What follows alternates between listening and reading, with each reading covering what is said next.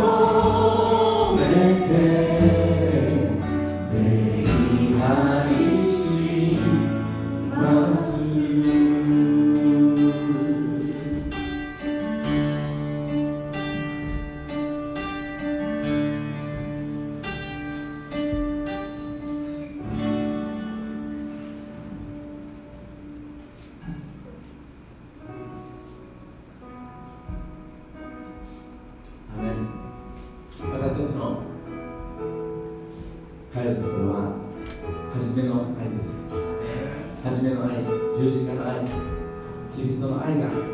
私たちを生かし私たちを導き私たちを育みそして私たちを豊かにしてくださいます。私たちはこの初めの愛十字架の愛に今日も変えていきましょう。初め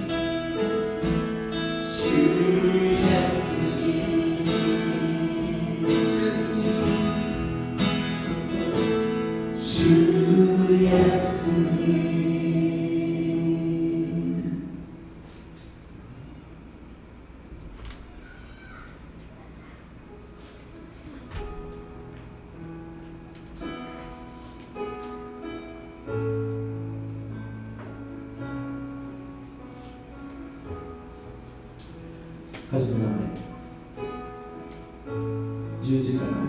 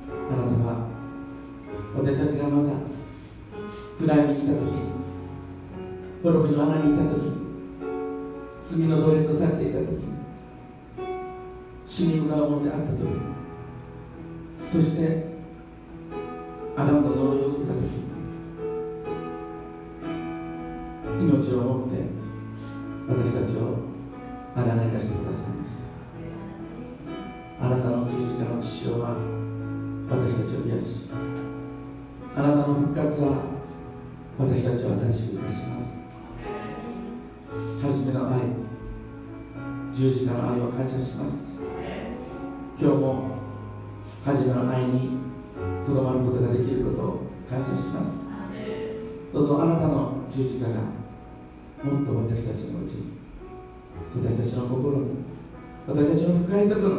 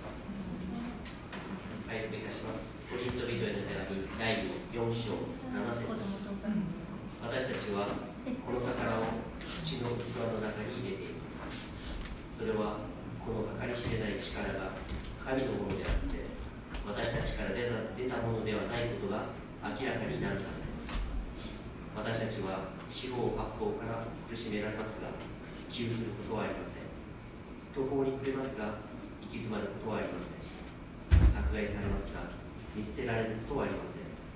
倒されますが滅びません。私たちはいつもイエスの死を身に置いています。それはまたイエスの命が私たちの身に現れるからです。私たち生きているものはイエスのために絶えず死に渡されています。それはまたイエスの命が私たちの死ぬべき肉体において現れるためです。ア本日はこの箇所から宝の価値という説教題で山城たちを牧師に取り付けてもらいます。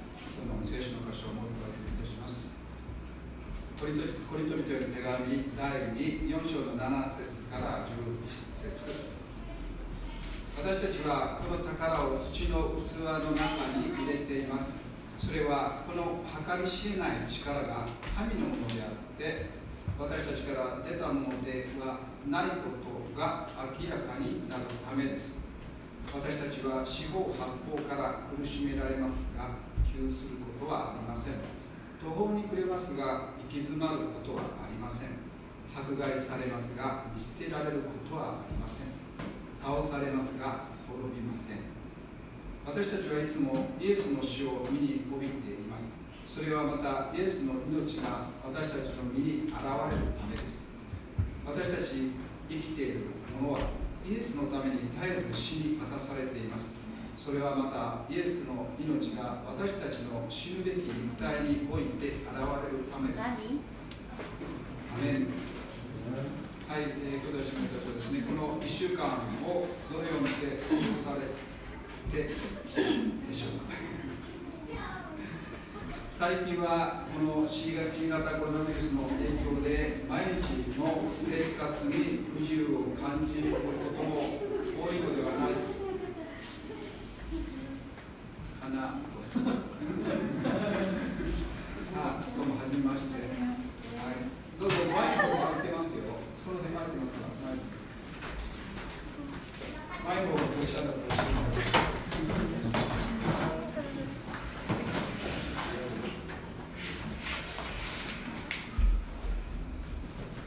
この場所すぐ分かりました？初めて来る方にとっては結構この場所は大変なんですよね。はい。はい、えー、っとですね、もう一回同じこと繰り返していいですか？皆さんこの1週間どう過ごされましたか？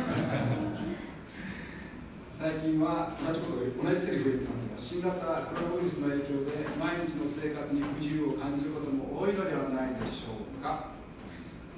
この新型コロナウイルスが世界中で感染拡大していく中で私たちの生活様式とかねそしていろいろな物事に対する価値観が変化していますよね。もう実感しています、えー、昨日ね見た突然ですけど番組の話をしたいと思うんですけどもその番組にある広告代理店の方が出演していました。その内容はというとですね皆さんテレビとか新聞とか雑誌で皆さんがよく知っている俳優さんや、うん、歌手の人とかモデルさんとかスポーツ選手がこの企業のねあの企業とか店舗とかのイメージキャラクターとなっているのを見たことあると思うんですよね。はい。あの見てると思いますけどポスターだったりとかそのコマーシャルだったりとかしかしそのね広告代理店が、まあ、見たい人はいるかもしれないですね昨日すごいなと思ったのですね。このモデルを実際の人間を使わない広告代理店がどういうことかというと皆さんもうびっくりしますけど例えば私たち、まあ、30名ぐらい30名20名ぐらいいますけど顔それぞれ違うじゃないですか。その顔の画像のデータを膨大なデータをそのデータベースって言われるコンピューターの中にですねたくさん持ってるわけですそこに関してね。そしてスタイルもそれを合成というか合体させてモデルを作り上げる。だからどんな顔でもどんなスタイルでもできるんですね。10年20年前だったら通らなかった案件かなと思うんですけどもえそれをするメリットは何かというとですね、え例えばですねあのモデルさんとか俳優さんとかスポーツ選手を使うとですね例えばコマーシャル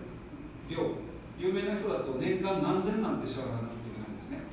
そして1回の撮影でもう何百万というお金が使われてです。カメラマンにももちろんスタッフにもいろんなお金をその広告代あその会社が会社や店舗が支払わないといけないのでお金がかかるわけですでもその会社は画像なのでこの蓄積したデータなので格安なんです。とんでもないぐらい安い。まあいろいろ著作権とかいろいろあると思うんですけどでも OK なんですね。なので例えばあのある会社がこんなふうなモデルさんが欲しいっていうともうほぼほぼそれの理想に近い。すごい。まあ例えば女の子だったりたくましい男の人だったりがそのモデルが出来上がって静止画像だけではなくて動画としてそれが動くんですその人がキャラクターとなってその広告のイメージを作り上げると。びっくりしません？だから実物の俳優さんとかあのモデルあのスポーツ選手とかいろんな人たちに、まあ、コマーシャル出たらですね一生懸命スポーツしたりとか一生懸命演じなくてもちょこっとそのて一日例えば撮影するだけで年間何千万ってもらえるそのギャラがなくなっちゃうわけですね。さらにその架空のキャラクターなので今今問題になってるねスキャンダルを起こさない。ですよね。人間じゃないから。作られたものなのでスキャンダルを起こすはずがない。そういった面で企業に迷惑をかけることもないのでもしかしたらこれは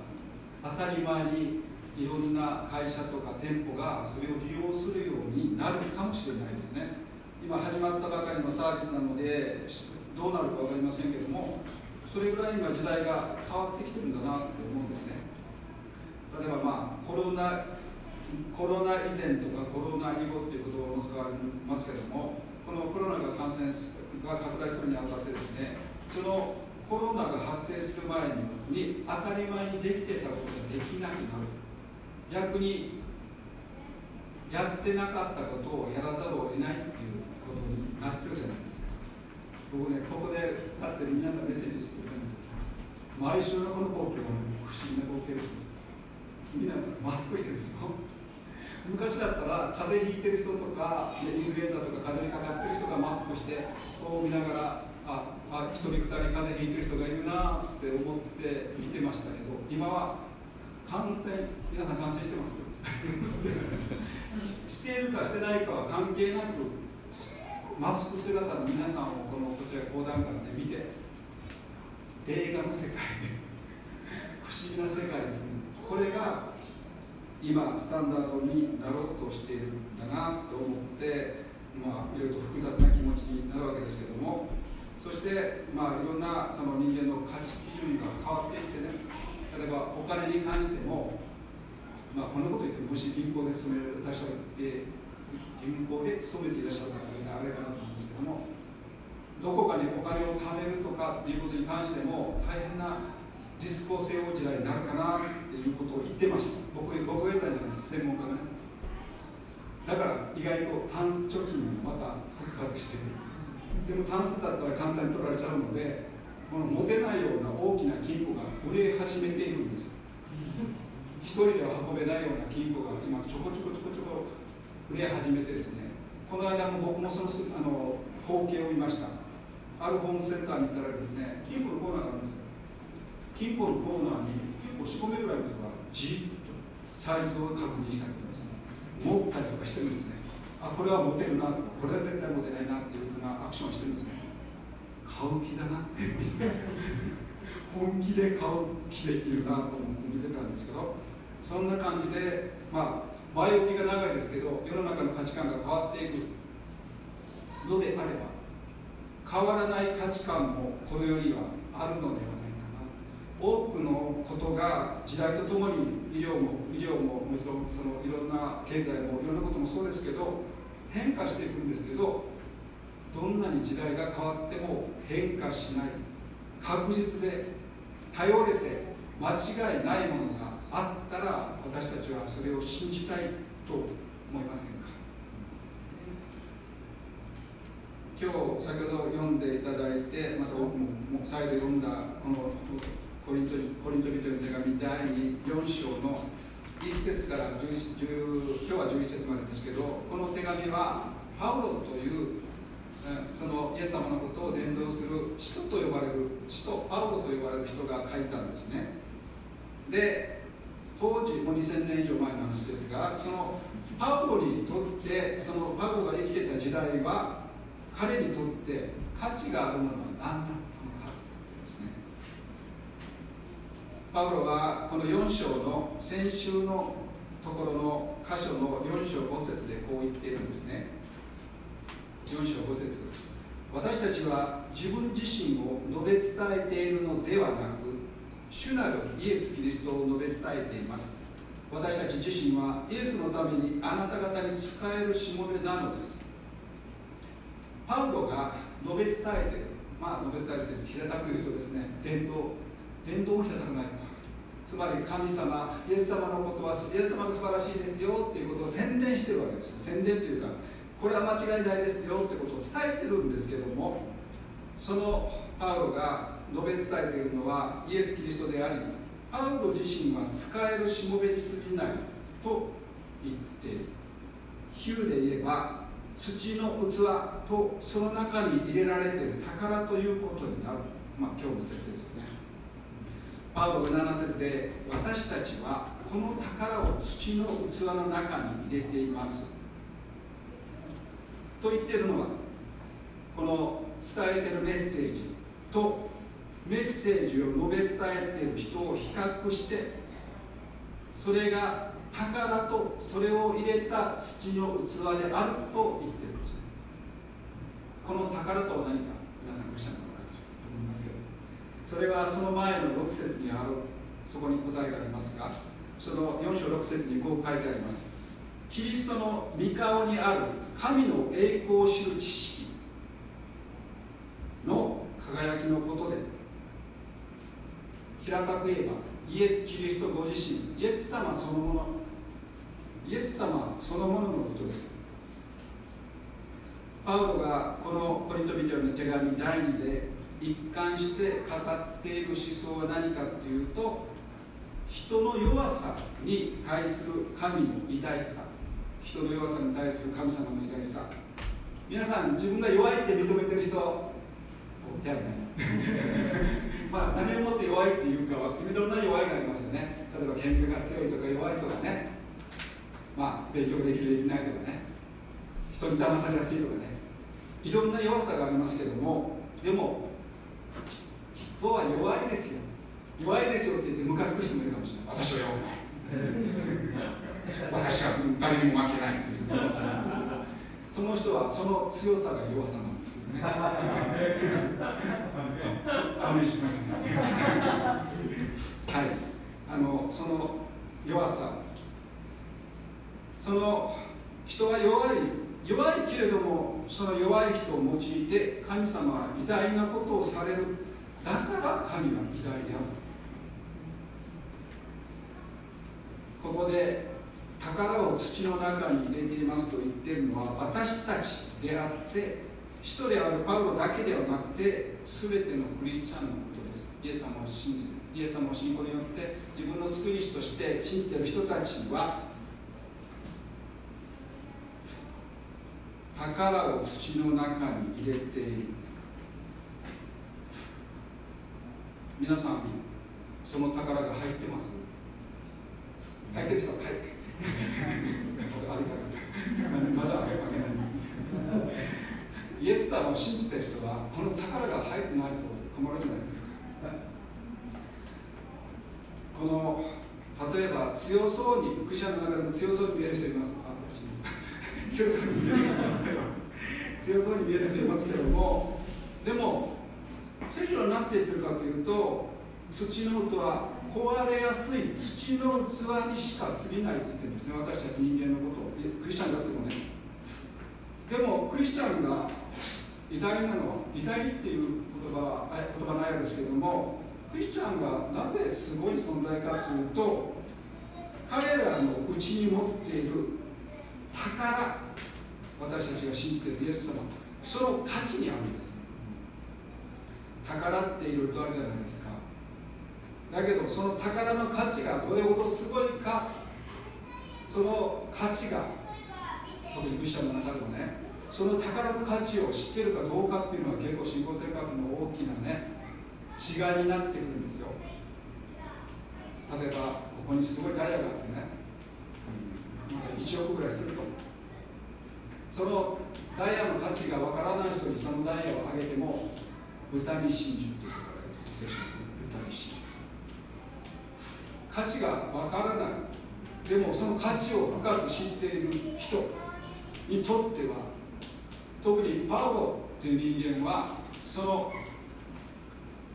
そのパウロはその価値を知っていました。パウロはその宝の価値をどれぐらい知ってたかというと命がけでその宝を守ろう命がけでその宝を人々に提供しようとしていたんですね。私たち今の時代に生きて私たちの内側にある宝を人にねそこまで命がけで紹介したいと思いますが述べ伝えるの恥ずかしいと思いますか？この時代にあって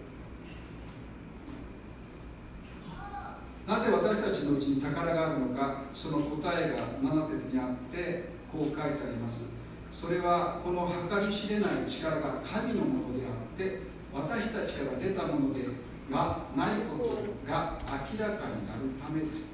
と言っています。私たちのことを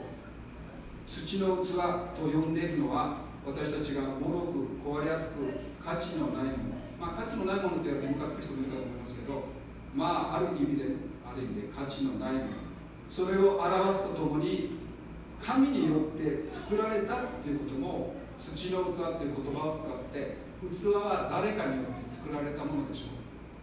その作品がもしっていう言葉をあえて使いますけどこの作品がもし神によって作られたものであったら創造主なる天地万物を作られた創造主なる神を陶器師として表し神様が作られた人間を陶器として表しているところが聖書にはあちこちありますけれどもその一箇所を引用します。イザヤ書45章の9節だけでもいいんですけどイザヤ書45章の9節にこう書いてあります。ああ自分を形作った方に抗議する者よ。陶器は土の器の一つに過ぎないのに粘土が自分を形作る者に言うだろうか何を作るのかとかあなたが作ったものには手がついていないと書いてますね。作った作られたものが作ったものに対してブーブー言うって話なんですけどそういうことをたまに言いますよね私たちはね。僕昔よく言ってましたよ。どうして日本人に生まれたのかと どうしてなんとか人じゃなかったのかどうして身長がこれぐらいなのかとかね。僕言ってました。できたらあれぐらいであったらよかったのにとか。その一歩が1メートル以上あればよかったのとかいろんなこと言ってましたがそれが私たちです。私たちは作られたものに過ぎないのに作ったものに対してですねああだこうだっていうものですけどもまあ、続けてですね今日の聖書の箇所をちょっと進めますが第あそのコリコリト人人への手紙4章の8節9節こう書いてあります。私たちは四方八方から苦しめられますが窮することはありません。途方に暮れますが行き詰まることはありません。迫害されますが見捨てられることはありません。倒されますが滅びません。闇の中から光が輝き出よと言われた神がキリストの御顔にある神の栄光を知ると。ちょっと違ってます混ざって。はい。この8節9節。これはこの手紙を書いたパウロ自身の経験を通して表現されたものなんですね。パウロ皆さんね毎週今ポリントやってるんでパウロっていう人物がどういった人物だったかも多少なりとも今知識があるかなと思います。聖書のことに精通してた。すごい実行力があってイエス様を信じる場合はキリスト教徒を迫害するほどに熱心なものであった。その彼がそのイエス様を本当に信じて受け入れてイエス様のことを述べ伝えてからですね大変な目に遭うわけですね。知識や経験ではどうしようもないことが起こるわけですけどもそういったところを通されてる彼がどうなってるか。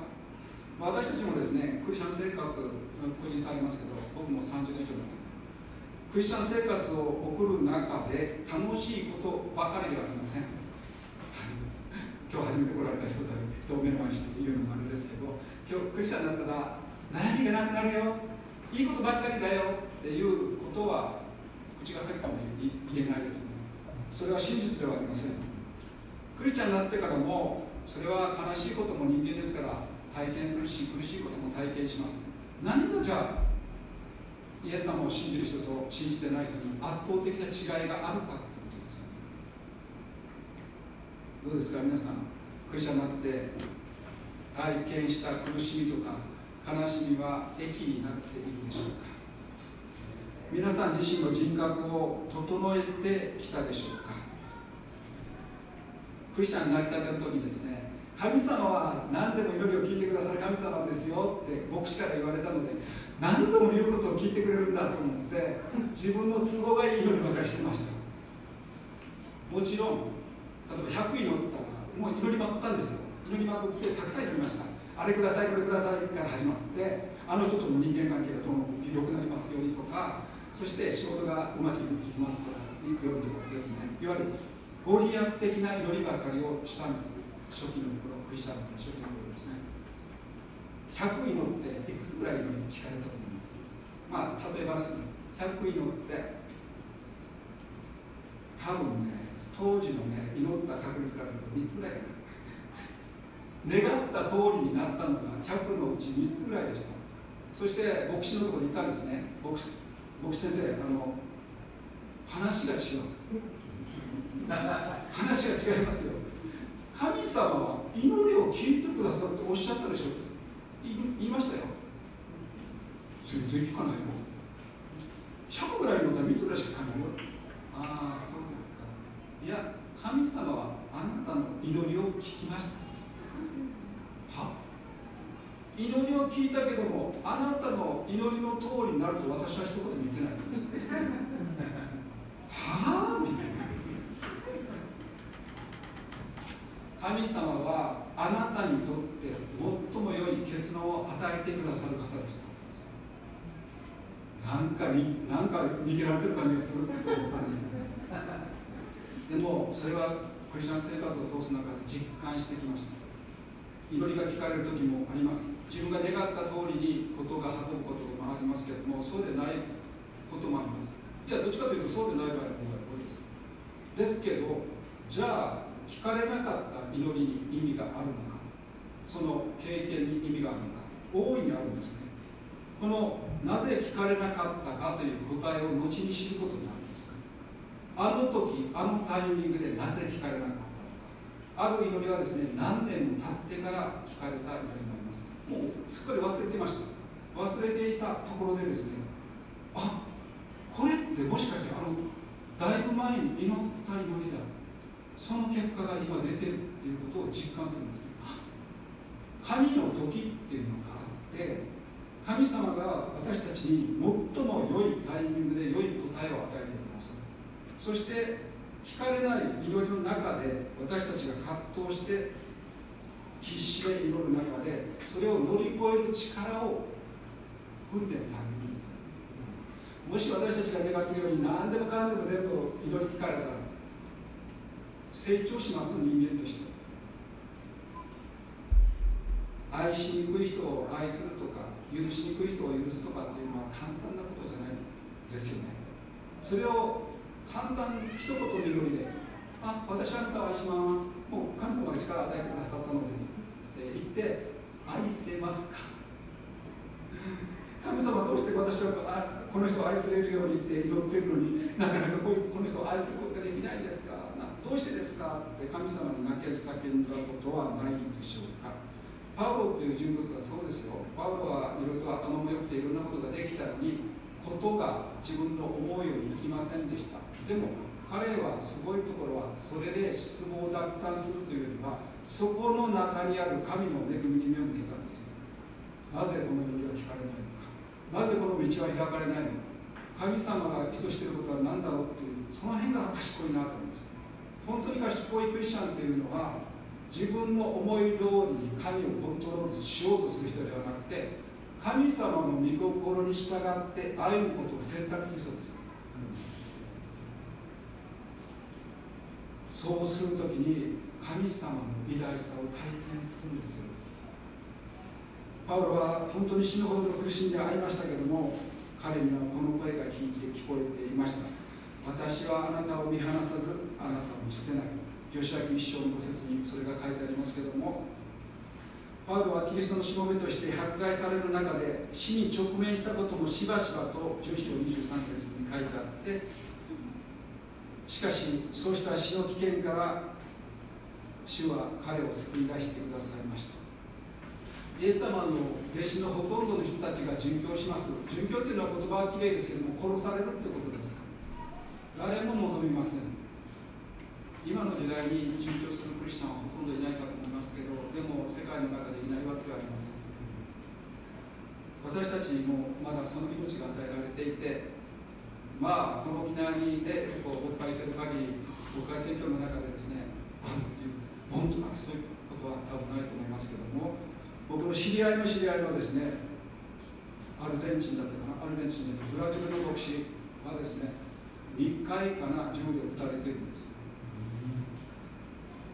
そういうことも体験する人もいるんだなと思ってすごいなと思ったりするわけですけどもでも私たちに神様は私たちに応じて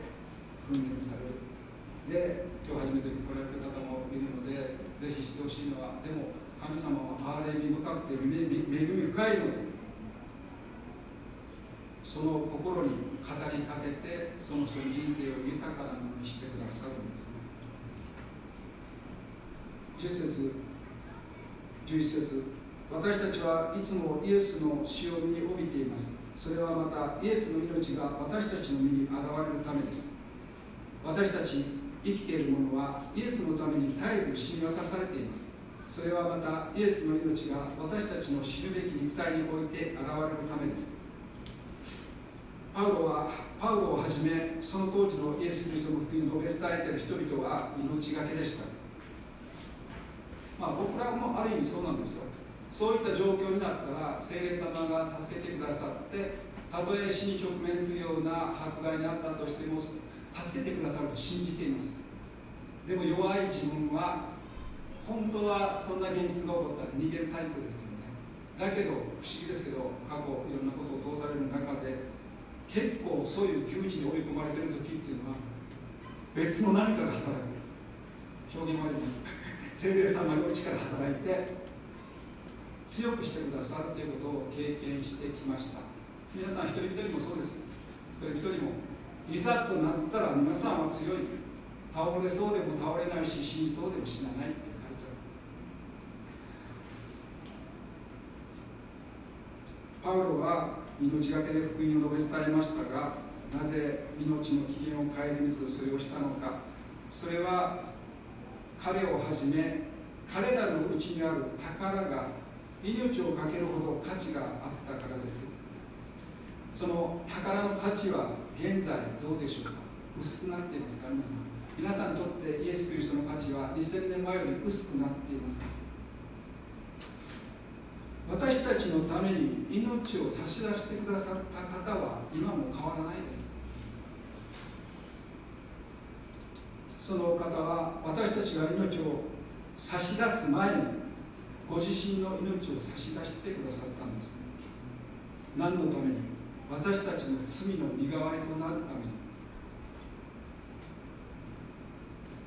本当は罪を犯している私たちが死ぬべき。汚い汚れた私たちが死ぬべき。でも罪を後ろを犯したことのないお方が私たちのために死んでいる。ヨハネの手紙第1の4章10節にはこう書いてあります。私たちが神を愛したのではなく神が私たちを愛し私たちの罪のためになだめの捧げ物としての御子を使わされました。ここに愛がある天地万物を作られた神はイエス・キリストをこの地上に私たちを救うために人として送ってくださいました。完全な人として完全な神として送ってくださいました。ですから人間の肉体を持っているのでイエス様も肉体は弱いですよ。心だって強くないですよ。イエス様も父なる神様との関係で必死で誘惑や攻撃に勝利しました。楽勝じゃないですよ。神様だから僕はもう信仰を持った時はイエス様は神だから悪魔の誘惑に関しても攻撃に関しても楽勝と思ってました。そうじゃない。私たちと同じ人格を持っていらっしゃるのでこの誘惑に対しても攻撃に対しても痛みに対しても皆さん靴の中にこんなちっちゃな石ころがこんな粒みたいな石ころが入るだけでも痛いでしょう。そして何かこう最近はマスクを作ってる人いますけどね。あの、まあ、ミシンかける人もいますけどテレビでやってる人が時々チクって言ってね針をね指に刺したりしますけど痛いでしょ。もっともっとこれの何百倍もの痛みを経験された方がこの手を手を差し通され足を差し通され脇腹をねさこう突きつかれた方が私たちのために死んでくださった方差し出してくださった方がいるということですね。その愛はヘブルヘブル人の手紙13章8節にこう書いてあります。イエス・キリストは昨日も今日も常しえに変わることがありません。人間は先ほど一番最初に言ったようにねどんどん変わるんです人間の考えなんてコロコロコロコロ変わりますよ。絶対私は変わらないって。絶対私はあなたを大切にするって言った人が人を捨てた捨てたりするじゃないですか。親子の間にあっても夫婦の間にあってもその恋人同士であっても変わらずその人を同じ愛で愛し続けることは簡単じゃないでしょう。皆さん不生活何年ですか？その10年20年30年最初の愛で愛せているでしょうか？でも私たちはね最初の愛で愛されたから人を愛することができるんです。時々冷めてくる気持ちをもう一回神様に目を向けるときに神様が愛してくださった愛で人を愛することができるようになるんです。ね今日のそのまあその主題聖句はコリント人への手紙第2の4章7節ですけども最後にこれを読みたいと思いますけどもこう書いてあります。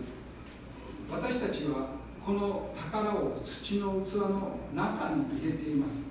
それはこの計し計り知れない力が神のものであって私たちから出たものではないことが明らかになるためです。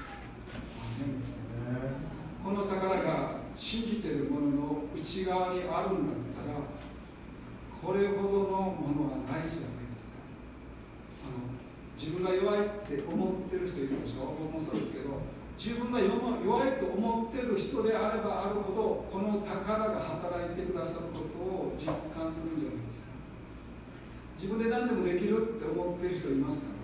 その人は別の意味でこの宝が働くことを経験しますよ。弱さを認めてでも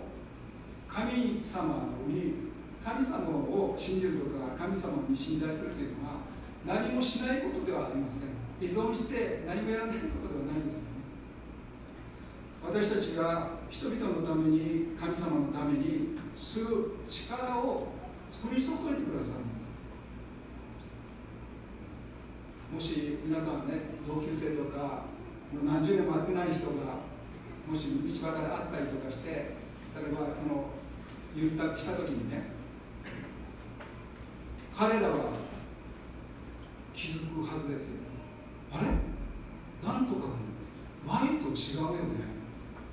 同じだよねって言われるのはある意味外見的なことかもしれないんですけどあれ？前と何か違うよね？って言われたら皆さん感謝神様に感謝してください私たちは変えられているんですまた弱い弱いですから神様に苦しい時はもう神様ってすがってください。自分の力で何かを成し遂げようなんてまあ、しないでくださいという表現が正しくはないかもしれないんですけど神様に信頼して全てのことをする決心をねする必要があるのではないかなと思っています。ちょうど12時お願いします。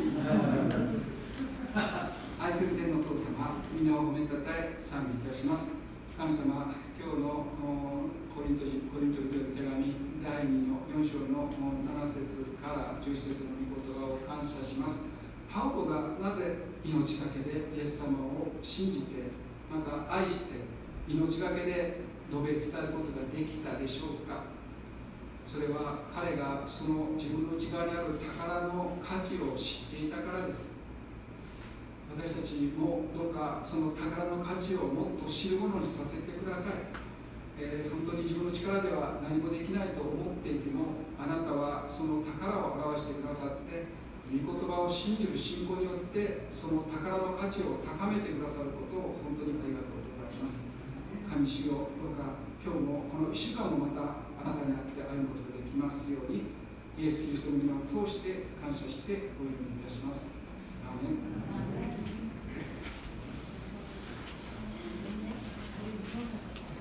ン。